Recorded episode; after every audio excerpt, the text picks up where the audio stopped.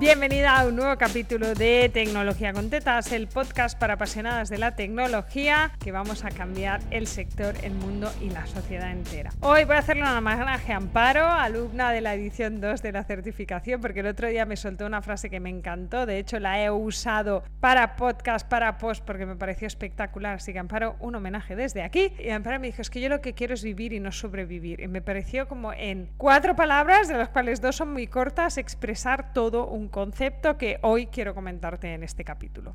¿Qué es vivir y qué es sobrevivir? Pues mira, sobrevivir es que se rompe la lavadora y no tienes para pagar una nueva.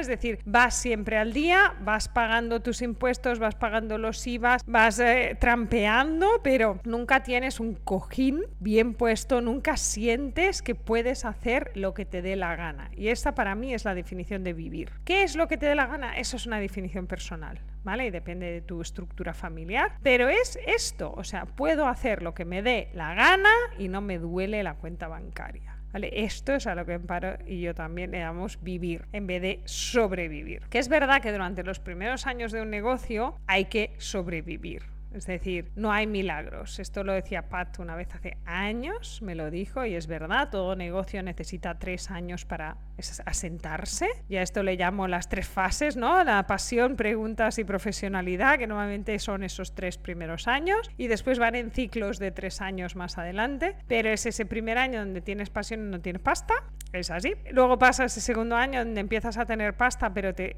generan muchas preguntas, ¿vale? Porque es como no ves si acabas de arrancar si no, si vas por el buen camino, si esto que estás haciendo te va a llevar a donde tú querías y finalmente llegas a la fase de profesionalidad donde sabes vender, sabes cómo funciona, sabes hacer precios y entonces la cosa rula. Pero en esos dos primeros años, si tienes ahorros, no tanto en el primero como en el segundo, pero el segundo es un año muy jodido. Una de las preguntas principales de este segundo año es, ¿vale la pena todo esto? ¿Me voy al mercado no?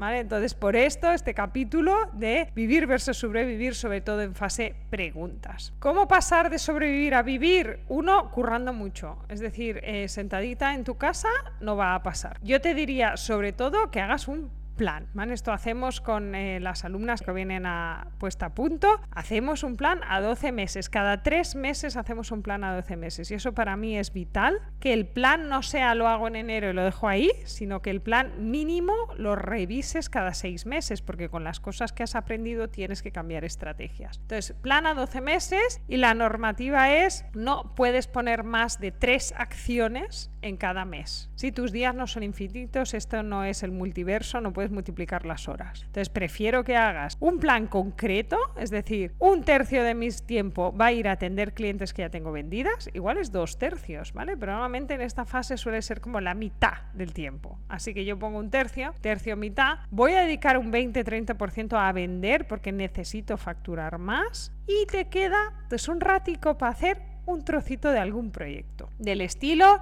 empezar con una newsletter. Ya está, es que no te cabe nada más. Punto. No te cabe la web, no te cabe el curso de Instagram, no te cabe hacer un TikTok nuevo para ver si captas a gente. Si tu apuesta de redes sociales es TikTok, TikTok te ocupa una línea. Estar ahí haciendo TikToks, viendo otros TikToks, interactuando, promocionando, bla, bla, bla, bla, bla. O sea, es vender, es parte de esa línea que ponemos en vender. Entonces, no te sobreplanifiques, es mucho mejor que pienses, hostia, lo he acabado todo y me ha sobrado, que no hostia, otros seis meses más que no he hecho la web, joder, soy gilipollas, ¿vale? La sensación es muy distinta. Entonces, no te planifiques de más, planifica lo que es crítico para generarte dinero. Una vez María, no joyas, eh, con la que desayuno a veces, me decía, no, hostia, tengo que tomar una decisión, no sé si hacer esto, hacer esto o hacer lo otro. Haz lo que te genere dinero. En estos momentos donde no tienes un negocio en fase profesional, donde no tienes un negocio que rula, la prioridad es clara lo que pasa es que la prioridad es lo que no te gusta, que es salir y vender. Pero esta prioridad, la diferencia entre sobrevivir y vivir es ingresar pasta. Para ingresar pasta necesitas venderla. Con lo cual,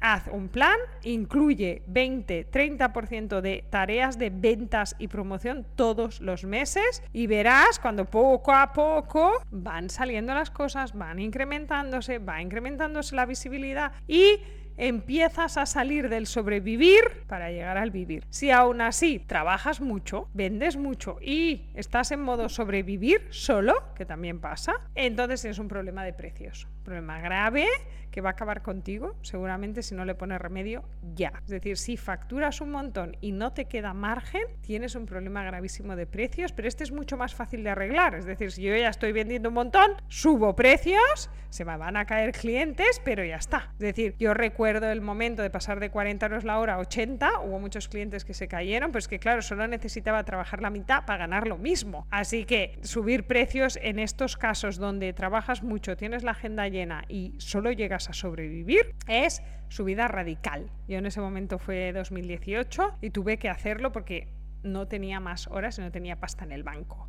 Así que haz un plan, no te sobreplanifiques, ejecuta cual apisonadora y mide resultados. ¿Vale? Y al cabo de seis meses te planteas cuánta inversión he hecho en este tema y cuánta pasta me ha rentado. Si no me ha salido suficiente dinero, tendrás que decidir si en los siguientes seis meses insistes o desistes. Si te parece una buena estrategia, es decir, una estrategia que te ha traído como muchos clientes interesados, pero no las has acabado de cerrar, date seis meses más. Mejora el proceso de venta, cambia. Si tienes el método, vete al método, busca el guion, practica el guion, practica con una amiga, ¿vale? Que te haga de clienta gilipollas, ¿no? Que te haga preguntas difíciles, porque toda esta práctica, si están entrando gente interesada en comprar, seguramente puedas mejorar el proceso de venta y vendas más. Así que hay que valorar dónde está el fallo de cada una de estas cosas. Y a partir de ahí, decidir qué vas a hacer en los próximos seis meses. Si nunca te has hecho un plan a 12 meses, te recomiendo muy, muy, muy, muy mucho que lo hagas y que lo hagas a la baja. Es decir, quitando muchas cosas en vez de metiendo mucha presión sobre ti misma. Y si quieres saber más cosas sobre cómo hacer un plan, cómo saber cuántos proyectos tienes que vender, te invito a venirte a mi membresía Motor Infinito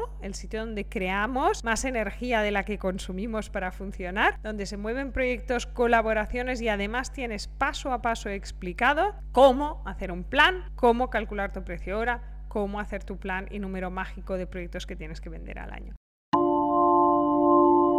Así que te veo ahí adentro, tienes toda la info en mi web o en mi perfil de Instagram y yo te escucho la semana que viene en un nuevo capítulo de Tecnología con Tetas, el podcast para apasionadas de la tecnología que tenemos ganas de cambiar el mundo.